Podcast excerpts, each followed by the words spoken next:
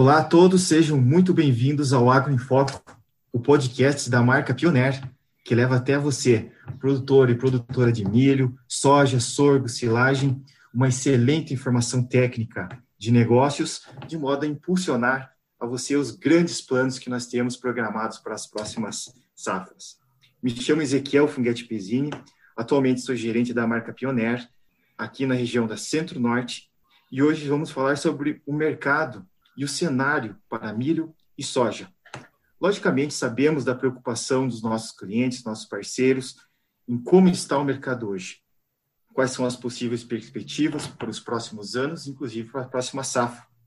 E é por isso que nesse bate-papo de hoje, nós vamos ter um, um, uma conversa super produtiva, interessante, com o nosso colega e amigo, parceiro, Leonardo Sologuri. Hoje, sócio-diretor da Horizon Company, presidente do CESP, que é o Comitê Estratégico de Soja Brasil, e até por cima, fundador de uma startup do agronegócio, denominada Zeus Agro. Muito importante, Leonardo, e seja muito bem-vindo ao podcast da marca Pioneer. Eu ressalto que o agronegócio, sem sombra de dúvidas, eh, este ano reforçou ainda mais o seu papel como alicerce da nossa economia, com sustentabilidade e garantindo soberania se eu pudesse traçar um paralelo, ou na verdade, se eu pudesse fazer um triângulo com três grandes fatores que iremos conversar aqui nos próximos minutos, diria que a oferta e a demanda, o que, que tem a implicar isso, né? Os futuro que a gente aguarda, que a gente espera do nosso do nosso, nosso agro, não somente no Brasil, mas também nas maiores potências mundiais, e a própria dolarização, a própria commodity que tem de trazer isso de informações para compartilhar com os nossos agricultores a nível nacional. Léo, sinta-se à vontade de cumprimentar os nossos ouvintes e apresentá-lo aí na, se apresentar um pouquinho nesse próximo minuto. Ezequiel, obrigado. É um prazer aqui participar né, desse, desse podcast junto com a Pioneer. É, como você bem disse, né, de fato nós estamos aí é, num momento muito bom né, para discutir a questão do agro. Né? O Brasil, mais uma vez, ainda num processo de crise, e eu diria até, Ezequiel, que foi uma crise bem mais intensa esse ano. Né? Nós tivemos aí uma, uma crise sanitária, é, que acabou, obviamente, aprofundando uma crise econômica, e chegamos também a ter um problema de crise política. Né? Então, e mais uma vez, você tem um agro ali sendo um alicerce desse processo, né? Ou seja, é, a economia, na verdade, ela só não afundou mais em função, obviamente, da importância do agro, né? Isso se comprovou, é, obviamente, pelo sustentáculo que, que o agro deu na economia, seja do ponto de vista de exportação, seja do ponto de vista de geração de receita, né? É, de renda, e e sendo até, inclusive, do ponto de vista de rentabilidade. Né? Acho que a agricultura, quando se fala em grãos, nunca ganhou tanto dinheiro na vida quanto no momento atual. Né? Obviamente, você tem, a, tem, a, tem um lado bom, né? você tem uma, uma boa consequência disso para isso no campo, mas você tem um, um, lado mais complicado quando a gente analisa o efeito de, em cadeia. Né? O efeito em cadeia já é um pouco mais complexo aí. Realmente, o... obrigado, Léo. Realmente, o agronegócio não para. E com toda essa motivação, com toda essa liquidez disponível, os nossos clientes uh, sem dúvidas, tem aí um papel fundamental na modernização da sua forma de produção, na adoção de melhores tecnologias, enfim, garantindo o progresso das próximas gerações, não falando só no nível Brasil, mas também a nível global, que é um alicerce fundamental para sobrevivência e sustentabilidade do nosso sistema. Leonardo, se pudéssemos entrar num ponto principal aqui, que diria que é o primeiro bullet, né, o primeiro ponto da nossa conversa, o que você tem a nos compartilhar a respeito do assunto de eleições, taxa de câmbio? O que, que isso tem nos favorecido e eventuais preocupações que podem trazer aí para a agricultura nacional? Então, Ezequiel, uh, quando a gente olha o câmbio, né, na verdade nós estamos com câmbio aí na casa de 5,50, né, é, e nós tivemos uma forte desvalorização do real perante o dólar vamos dizer, nós tivemos um incremento dessa desvalorização na pandemia. Mas vamos voltar um pouquinho antes, até para a gente entender um pouco melhor esse processo. Na verdade, desde que os Estados Unidos entrou em guerra comercial com a China, nós já começamos a ver um processo de, de valorização global do dólar. Como o dólar é uma moeda padrão, né, ela é moeda padrão de negociação, é, a partir do momento que você começa a reduzir é, o fluxo de troca entre os países, obviamente que você vai ter uma, uma, uma, escassez de dólar e o dólar vai se valorizar globalmente. Então, esse processo já vem acontecendo. Né? Eu acho que desde que o Trump ganhou é, e desde que a Europa também está em crise econômica, a gente passou a ter um mundo mais fechado. Né? Cada país, obviamente, tentando, tentando é, priorizar seus produtos internos. Né? Então, isso já, já vinha acontecendo esse processo. E, obviamente, quando chegou a pandemia, né, obviamente você tem uma, uma queda estrutural do ponto de vista de do ponto de vista de exportação no mundo todo, né, uma série de setores, principalmente do ponto de vista quando você fala em serviço, né, quando você entra, por exemplo, no setor hoteleiro, no setor de turismo, né, no setor de, de entretenimento, né, tudo isso foi por água abaixo, né. Nós tivemos aí um forte impacto econômico uh, nesses setores. E, obviamente, com a queda, com a queda global de renda, obviamente você tem um fluxo menor entre os países, inclusive houveram, inclusive, até sanções sanitárias nesse sentido. Bem, e aí, obviamente, o mercado corre com uma moeda mais forte, assim, do ponto de vista estrutural, você já tem uma queda na demanda do dólar. Ah, você, desculpa, você tem uma escassez, obviamente, sobre, sobre, sobre, a moeda dólar, né? É, é, ela, ela, para, ela, para de, ela, ela para de circular os países, né? Você deixa, obviamente, de fazer o seu colchão em cima de dólar, porque seu colchão muitas vezes é feito em cima da exportação. Então, é, essa própria escassez de troca de dólar entre os países, obviamente, leva a um processo de valorização global, além do mundo procurar moedas mais estáveis. Chegou até um momento que o mundo estava tão preocupado que começou a se, obviamente, o mercado começou a buscar commodities como segurança, né? entre as quais aí você entra com commodities não agrícolas, no caso de ouro, no caso de prata, etc. Bem, aí o Brasil, quando você olha o ranking de onde teve maior desvalorização é, perante o dólar, o Brasil só perdeu para o peso venezuelano. E, obviamente, isso já estava atrelado a um problema fiscal, né, um problema. O Brasil vinha tentando é, resolver alguns problemas estruturais, né, e a gente precisava é, passar pela reforma da Previdência, precisava passar pela reforma tributária. E só que chegou no momento em que nós, obviamente, precisamos entrar num plano emergencial, né, num plano de contingência, num plano de ajuda à população, principalmente mais carente, né, e aí veio é, toda a questão de auxílio emergencial, né, veio a questão de você, é, de você congelar determinadas dívidas, né? E aí, obviamente, tudo isso gerou um impacto, um impacto gigante, gigante sobre a moeda. Quando a gente, obviamente, a, a, olha a agricultura especificamente, né, é, principalmente no caso de grãos, o grãos foi beneficiado em cima disso, né? Porque o nosso produto principal da nossa balança comercial, que é a soja, ele é um produto dolarizado. E aí, quando você olha uma soja uma taxa de câmbio vindo a 5,50, e aí são, são três componentes importantes que fazem a precificação da soja. Né? Você tem um preço em Chicago, então já é um preço determinado pelo mercado, você tem é, a, o seu prêmio, que é um diferencial, na verdade é um, é um, equilíbrio entre oferta e demanda, é um balizamento em relação ao preço principal que é Chicago, e de outro lado você ainda tem, você tem a taxa de câmbio. Então, quando você olha a paridade de exportação, o efeito do preço que a gente tem hoje, nós estamos aí com preço a, a 170 reais, né? É, Exatamente. Né, preços extremamente elevados, preço recorde em relação, uh, em relação ao histórico da soja. O efeito câmbio sobre isso é, é a maior parte. Ele é a maior parte. Então, a gente já estava com um prêmio elevado em função da, da briga entre os Estados Unidos e a China. Uh, a gente já estava com essa demanda, com essa demanda bastante aquecida.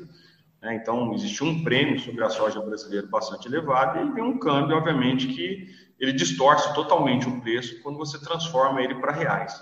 É, não, é que, não é que em dólar o preço esteja absurdo, a questão é justamente essa. O problema está em cima da nossa desvalorização, da desvalorização da nossa taxa de câmbio. Léo, pegando esse teu gancho, desculpa te interromper, é extremamente importante e relevante. Uh, pela desvalorização do real. É, naturalmente, o nosso produto, a nossa matéria-prima, aqui falando de soja e milho, se torna uma baita de uma ferramenta para a exportação, lógico, para aqueles países que estão importando essa proteína, vamos dizer assim, falando de soja e matéria-prima para outros fins, abre aspas, abre uma, um pouco de receio para o consumo interno, que, na minha percepção, tende a sofrer mais com essa diferença cambial e, lógico, diferença de precificação o Brasil passa a ser um excelente competidor a nível global, falando de novo em exportação, porém, para consumo interno, a conta do cidadão, a conta da, da matéria-prima, a todos os produtos que precisam disso para serem beneficiados e disponibilizados para a sociedade como sobrevivência, né, como bem, é, bem alimentar, começa a ficar um pouco mais difícil, começa a ficar um pouco mais pesando mais no bolso do nosso da sociedade. Como você enxerga isso, sabendo que a competitividade global está excelente até esse momento por N fatores que você acabou de comentar, porém para o mercado interno fica esse viés de dúvida a respeito dos custos cada vez mais altos. Como você enxerga isso? Tem alguma preocupação ou talvez alguma medida que venha a ser tomada pelo nosso governo para estancar um pouco esse altos custos, tanto do óleo de soja quanto do preço do alimento que está na, na, mesa da, do brasileiro? Então, Ezequiel, é uma preocupação total, né? Porque quando você começa, obviamente, a ter distorções nos preços da matéria-prima, né? Você tem um efeito disso sobre a cadeia. Então, a gente não pode olhar, obviamente, só a rentabilidade do produtor de forma isolada. Né? Então, está sendo ótimo para o campo, obviamente, do ponto de vista de incentivar o crescimento da produção, mas a gente tem um efeito hoje sobre a cadeia que ela passa a ser significativo, né? Então nós temos é, a cadeia produtiva, a cadeia de produção de carne, né? Principalmente a cadeia avícola e da suinocultura, é, o peso da ração e aí nós vamos falar das duas commodities, né? Tanto do farelo de soja, né? Quanto do próprio milho, né? Que são matérias primas fundamentais aí para a produção de ração. Obviamente você começa a ter um efeito, um efeito significativo sobre isso. Né? Tanto é que nós já tivemos aí no mês passado é, um aumento na inflação dos alimentos é, bastante significativo, inclusive teve uma preocupação pública em relação a isso, né? O próprio próprio governo Jair, do Jair Bolsonaro é, chamou uma conversa entre as, com as trades, né? Que ele gostaria de entender por que, que o preço da so, do preço do óleo de soja tinha subido de forma expressiva. E a grande questão é que você tem um problema da taxa de câmbio, né? Não tem muito que as trades fazerem nesse sentido, porque quando você olha o preço em Chicago, ele não está alto, né? Não é que o preço disparou em Chicago, que aí sim isso seria, é, se a gente tivesse essa combinação, aí isso seria uma, uma tempestade perfeita, né? Então nós não, não temos um problema é, do ponto de vista do preço em dólar, mas nós temos sim um problema, um problema na taxa de câmbio. E aí não tem muito o que o governo fazer nesse sentido. Né? Então, quais foram as medidas que o governo tentou fazer, tanto para a soja quanto para o milho? Ah, vamos zerar as tarifas de, de importação. Até porque, em função da demanda aquecida que nós estamos tendo, principalmente no caso da soja, né? no caso do milho, a gente, nós tivemos uma safra ré, não estamos enfrentando esse problema, mas no caso da soja, a gente tem hoje um problema de, de escassez de oferta, né? porque nós Exatamente. muita coisa, né? aí o preço, obviamente, aqui também ele se descolou de Chicago, né? você tem todo esse efeito, mas o peso está mais em cima da taxa de câmbio, Ezequiel. Então, se você fizer brincar hoje com uma paridade de exportação, você jogar aí um dólar aí de 3,50, 3,60, né, você vai ver que o preço da soja iria num patamar do que foi no começo do ano passado. Né? E aí, obviamente, a gente não teria todo esse impacto na inflação. Então, o que o governo faz numa situação como essa? Ele liberar a importação, é, a importação também vai estar baseada, obviamente, numa conta em Chicago. E ela vai estar baseada também numa conta em relação ao dólar. Então, você, quando você tira o efeito da, da importação, né, ou seja, da, da, da, tarifa de importação, nós estamos falando aí de um efeito pequeno sobre o preço. Né? Isso tanto para a soja quanto para o milho. Então, como se resolve é, é, é, essa questão? Né? Ah, nós vamos aumentar a área plantada. Ah, você poderia ter um efeito sobre esticar, porque aumentou, aumentou a oferta? Você poderia ter um efeito disso. Então, ah, vamos, vamos supor que o preço fosse voltar aí para 8,50, 8,60, 8,70 Lembrando que não é só o efeito do Brasil sobre a Bolsa de Chicago, a Bolsa de Chicago reflete muita condição dos Estados Unidos também. Então, é efeito câmbio, Ezequiel, e aí fica difícil imaginar qual seria a ferramenta do governo para ele balizar o efeito do câmbio. Não, não, não é tão simples, a resposta é bem mais complexa, né? Realmente, esse é um ponto extremamente relevante que os nossos ouvintes, nossos clientes, agricultores confrontam, não somente nesse ano, que é um ano totalmente diferente e adverso, mas, porém, leva-se em conta e, enfim, em todo o cálculo de produção, toda toda a estratégia adotada dentro das nossas nossas fazendas, né, nossos agricultores, a gente procura o máximo uh, ter uma realidade muito próxima para futuras tomadas de decisões.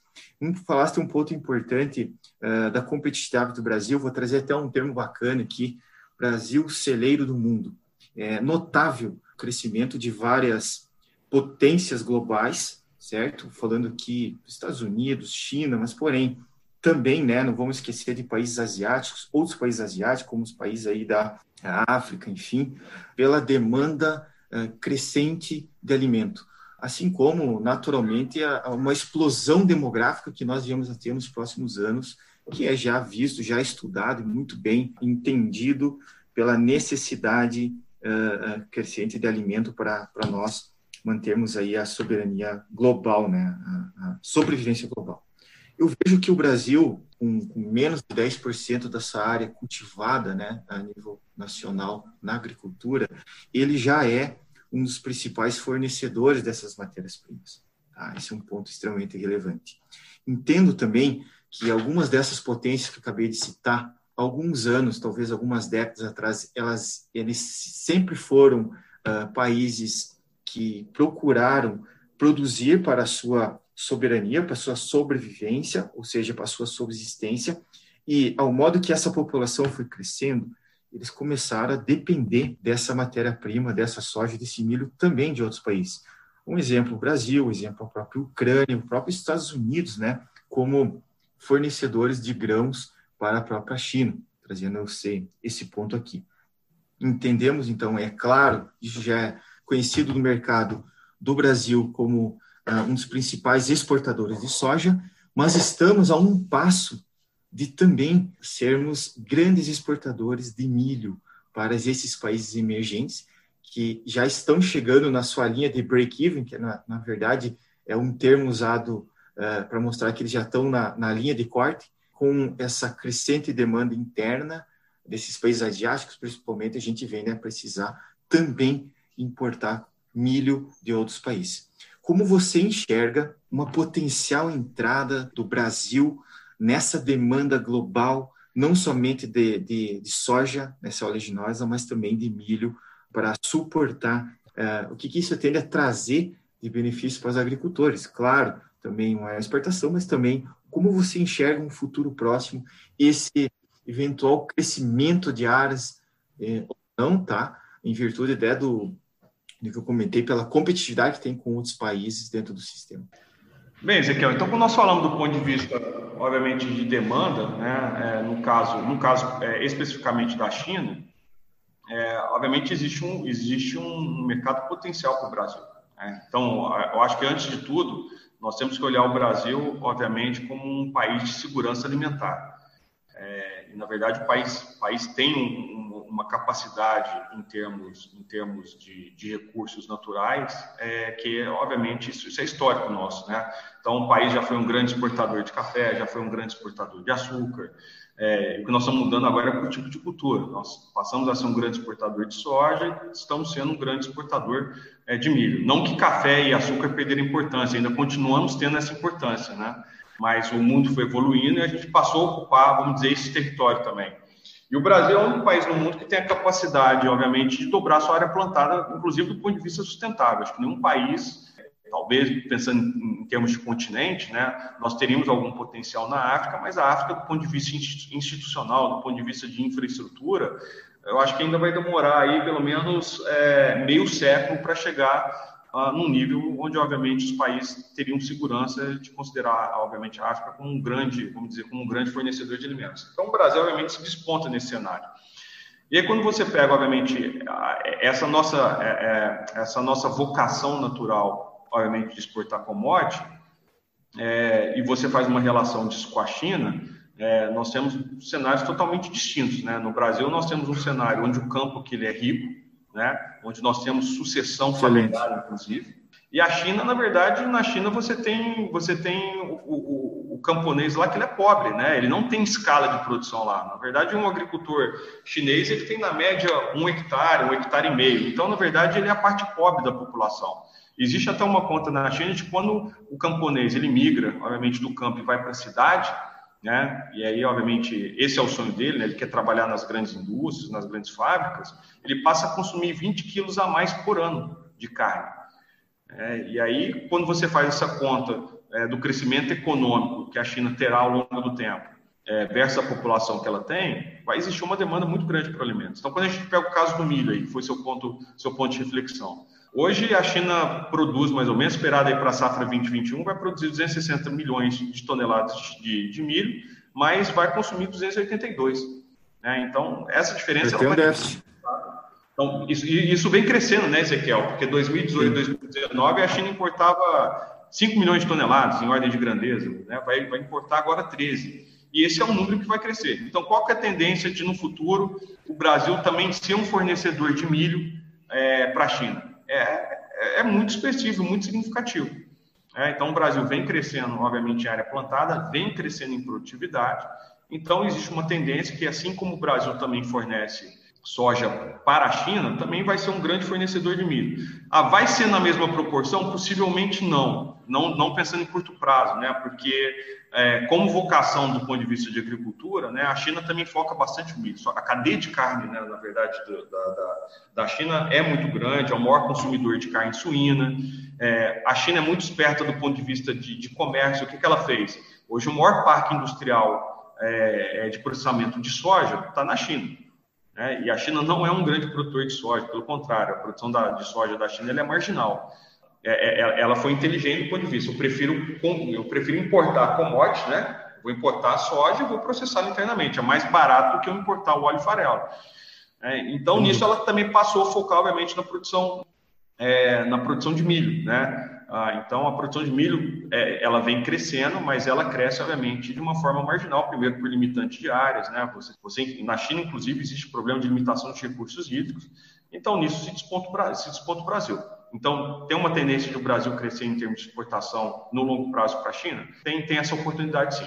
Fantástico. Se tu olhares, falasse um ponto extremamente relevante. Se tu olhares o Brasil, é extremamente privilegiado a nível global. É, na, meu, na, na meu ponto de vista, simplesmente pelo fato naquele mesmo metro quadrado, naquele mesmo hectare de área, uh, em muitas regiões a nível nacional, vários estados produtores referência a nível não só nacional, mas a global, você ter ser irrigado a chance de fazer até três culturas em um ano e, e na maioria das áreas com o advento do clima, com o favorecimento das chuvas, até duas safras. Isso, lógico, nos torna capazes de suprir essa demanda que acabaste de dizer e provedor, vou usar esse termo, provedor global de proteína, tanto de soja quanto de milho. Tá? A minha dúvida é até por essa crescente demanda, é, e também talvez seja dúvida dos nossos agricultores que estão nos ouvindo, os consultores aqui, crescente demanda do milho a nível global, sabendo que o Brasil não é o maior produtor de milho e existem N competidores uh, a par de suprir a demanda de diversos outros países também, a título de exemplo, o próprio Estados Unidos, Ucrânia, que já é, uh, uma eventual tomada de decisão dos nossos agricultores, para aqueles, inclusive, que fazem uma safra, onde planta-se uma safra de soja e na segunda safra não existe ou uma janela ou uma cultura específica que ele possa trazer aí uma segunda renda. Para esses agricultores, tá, que no nível atual já tem uma rentabilidade satisfatória de soja, mas também não dá para se esconder uma rentabilidade extremamente diferenciada de milho. Tá? Seria uma opção, seria uma tomada de decisão para eles migrarem o soja para o milho. Vale relembrar que grande parte desse milho nosso é consumo interno, mas também uma parte pode vir a se reverter em exportações, abre aspas, para suportar essa demanda global. Como você enxerga isso para os próximos anos? Então, Ezequiel, eu acho assim, uh, se, a gente olhar, inclusive, isoladamente esse ano, obviamente nós estamos com as duas commodities com preços super significativos, né? E aí, se você pega um produtor de alta tecnologia, né, que ele tem uma, uma alta produtividade, por exemplo, no milho verão, no milho que hoje, inclusive, se a gente pegar o preço isoladamente agora, tem regiões aí que estão a 70, tá, o preço está a 70 reais, né? Então, obviamente, que você começa a colocar é, toda essa rentabilidade na conta. A grande questão é que hoje o produtor ele não ele não ele não está mais olhando isoladamente é o planto soja ou o planto milho. É, ele está olhando novamente o sistema de produção. E aí a gente tem que dividir isso do ponto de vista geográfico. É, quando você pega, por exemplo, a região centro-oeste do Brasil, vamos pegar como efeito o Mato Grosso, o maior produtor de segunda safra, esse produtor ele não faz a conta, obviamente, de plantar milho no verão. Por que, que ele não faz essa conta de plantar milho no verão? Por uma questão, obviamente, de, de mercado. Né? O milho ainda se tem um efeito de mercado local. É, a gente, nesse caso, a gente tem que, tem que analisar é, a profissionalização da, da, da, das cadeias. Né? A cadeia da soja é uma cadeia totalmente profissionalizada, é uma cadeia onde o seu preço já, ele já é tomado no mercado global, no caso, a Bolsa de Chicago, e a gente foi construindo ao longo do tempo toda uma infraestrutura para fazer a exportação da soja. É, o milho, na verdade, a gente entrou no contexto de exportar milho é, a partir de 2000. né? A gente teve uma max desvalorização cambial lá em 99, é, a primeira max desvalorização é, depois de implantado o Plano Real, que começou em 94, e aí a gente passou a exportar milho 2000, 2001. Até a, a, e antes disso, nós éramos basicamente uma cadeia autossuficiente, que de vez em quando a gente importava alguma coisa, mas nós não éramos exportadores. É, então, foi a desvalorização cambial no final do dia que permitiu que a gente passasse a ser um exportador de milho. E isso foi ganhando uma tendência na segunda safra. Então, o, que, que, acaba, o que, que acabou acontecendo com o nosso mercado? Geralmente, a gente consome o milho verão, e aí a gente também tem uma concentração dessa demanda no consumo doméstico, né? Boa parte das plantas consumidoras de carne, elas estão na, na região sul do país. A gente começou a tentar, o mercado começou a tentar descentralizar isso, ficando mais próximo, obviamente, da produção. Então, algumas plantas de carne foram para foram a região centro-oeste, vocês têm cluster, a gente tem cluster ali, por exemplo, na região médio-norte do, do Mato Grosso, né? Nós temos um cluster de produção de carne no sudoeste, no sudoeste de, de Goiás, mas ainda não se compara com a demanda que existe na, na, na região sul do país. Então, como a gente ainda tem um efeito local, né? Um produtor, por exemplo, no Mato Grosso, ele não teria, obviamente, como comercializar ele não teria liquidez no milho de verão dele, supondo que boa parte, boa parte da produção saísse da soja e fosse para o milho. Né? Então, qual é a conta que esse cara faz? Esse produtor faz? Bem, eu preciso olhar o meu sistema de produção. Eu não posso ficar com a minha terra ociosa. Né? Quanto mais eu explorar essa terra, quanto mais eu conseguir fazer com que ela produza, maior vai ser, vai ser, o, vai ser o retorno sobre o ativo. Né? Então, isso é, funciona como uma indústria. Né? Se a sua indústria fica parada, né, você está tendo, obviamente, ociosidade, você está reduzindo seu retorno sobre ela. Um produtor pensa da mesma forma, né, e tem que, tem que pensar de fato dessa forma. Então, ele faz a conta: eu produzo soja né, na primeira safra e vou produzir milho na segunda safra. Obviamente, eu não estou levando em consideração aqui, né, Ezequiel, toda a questão de rotação de cultura que ela acaba sendo importante, né? É, o Sul, inclusive, faz isso muito bem, mas é porque ele tem essa opção melhor do ponto de vista de mercado, né? Então, é por isso que, inclusive, quando você pega é, os recordes de produtividade da soja no CESP, né, é, historicamente, boa parte veio da região sul. Né? A região sul trabalha muito bem uma questão de perfil de solo, de rotação de cultura. Né? É, e por que, que o cara do Centro-Oeste faz isso? Né? Porque você tem um, você tem um limitante de mercado. É, infelizmente, a gente tem esse limitante mercado. Aí pergunta, Léo, mas qual que é a tendência, então, no longo prazo? Bem, a tendência no longo prazo é a cadeia do milho cada vez se fortalecer mais, principalmente do ponto de vista de exportação. Nós vamos ter que pensar uh, muito bem uh, os canais de infraestrutura logística, né? Então, nós temos, obviamente, bons canais que estão sendo estruturados para longo prazo. Então, há uma tendência, obviamente, de que uh, a gente precisaria ter menos competição de infraestrutura no primeiro semestre para permitir com que o produtor plantasse também mais milho do que soja. Né? Uma vez que a gente, a gente vai ter um crescimento do consumo doméstico, mas a tendência é que a exportação cresça mais do que esse consumo doméstico. Então, preciso ter saída para essa comercialização. É, então, a conta hoje está limitada basicamente por, por, uma questão de mercado, Ezequiel. Muito obrigado, Léo, pelas suas considerações. É, eu digo que nosso podcast conseguimos trazer com, muita sabedoria, maestria, né, vários pontos relevantes aí para o mercado, tanto de soja quanto de milho. E para suas considerações finais, é, se pudesse eleger os principais pontos importantes, eu lhe convido, Léo, para trazer essa perspectiva que você, Leonardo, enxerga e que gostaria de, de enfatizar para os nossos clientes, amigos e parceiros que estão nos ouvindo? Como pontos finais, eu gostaria de fazer um paralelo, né? Se a gente pegar o, o, ano atual, o ano de 2020, né? Que era um ano que, obviamente, todo mundo começou muito preocupado. Seguimos ainda preocupados, né, Ezequiel, do ponto de vista, do ponto de vista econômico, do ponto de vista saúde das pessoas, né? É, a pandemia, de fato, vai deixar 2020 na história, mas quando você olha para a agricultura, obviamente, o produtor de grãos ele foi muito beneficiado pela pandemia. Não acho, obviamente, que o produtor está feliz com, as, com, com, o custo de vida disso, né? com, com, com o custo que a pandemia gerou para vidas humanas, mas, obviamente, essa desvalorização cambial trouxe benefício para a agricultura e, de certa forma, isso economicamente foi bom também, pensando no país mas não é um ano que dá para a gente considerar como um ano, como um ano típico. Então, é, o que, que, é importante quando a gente pensa em agricultura? Como os anos em, em agricultura sempre são anos de, de baixas e de altas, e eu até diria que a soja ela veio se beneficiando muito ao longo dos últimos anos pela questão da desvalorização cambial, é, é muito bom o produtor também começar a fazer reserva em anos que ele está ganhando dinheiro. né? até porque a tendência do preço da soja a 160, 170 não é factível nem é sustentável é, a longo prazo. E lembrando que, de alguma forma, os custos também vão subir, né? não tem como não ter um repasse do custo de fertilizante, não, tão, não tem como, em algum momento, não ter repasse do custo defensivo agrícolas. Né? Para o ano que vem, é, como o mercado ainda projeta uma taxa de câmbio a R$ reais, ainda é um ano que tudo indica que a rentabilidade ainda vai ser muito boa para o agricultor. É, mas o agricultor não pode trabalhar como se isso fosse um cenário eterno. Né? Eterno, exatamente. Isso. Né? E qual que é a grande preocupação, né, é o que a gente estava até discutindo um pouco antes né, do, do, podcast, né, que é como é que fica a questão de investimento nesse, nesse cenário. Né?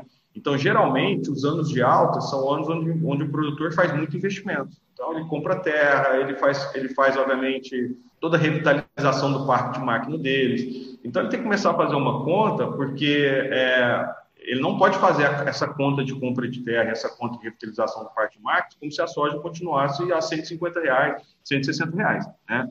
É, a não ser se o câmbio ficar eternamente a, um, a, uma desvalorização muito alta. E, obviamente, a gente entende que no momento que toda uma crise econômica passar, é natural que a sua moeda comece a se fortalecer, né? É, só que ninguém compra terra a curto prazo, né? Você também compra terra a longo prazo. É, então, é, é um momento também de começar a pensar muito numa inteligência financeira, de fazer colchão para anos onde a situação não estiver tão boa. É, então, eu, eu, acho que esse é o principal ponto que eu gostaria de deixar em destaque, né, para se aproveitar esse momento também, né, e, obviamente, tentar fazer colchão, né, um colchão financeiro, para atravessar anos que possam ser mais complicados de uma forma mais tranquila. Muito obrigado, Leonardo, pela sua participação gostaria de agradecer em nome da Pioneer Sementes os brilhantes ensinamentos, uh, pontos relevantes que você vem já há, há, meses durante esse ano extremamente desafiador de 2020, contribuindo com o agronegócio. E deixo aqui a oportunidade de você também fazer seu agradecimento. Eu queria agradecer primeiramente o convite aí da, da Pioneer para participar desse podcast. É sempre muito bom de alguma forma a gente poder contribuir com as informações, né? Agradecer aí a, a todos os ouvintes, né? É, desejar aos produtores uma safra, uma excelente safra né, na campanha agrícola 2020-2021. Também agradecer por ter por ter esses profissionais no campo, né, Ezequiel, que no final do dia tem ajudado muito o Brasil a sair dos momentos de crise, né? Então, mais uma vez, a gente acaba tendo muito orgulho de poder fazer parte desse setor, né? Que nos momentos ali, a gente não viu a agricultura parada na pandemia, né? Os agricultores estavam ali de só a só, até porque a, a vamos dizer, a natureza do negócio não permite você ficar parado, né? Então, é um orgulho, obviamente, a gente fazer parte desse setor, né? E agradecer especialmente aos produtores aí que, de alguma forma, ajudaram a sustentar economicamente o país num momento muito crítico para nós.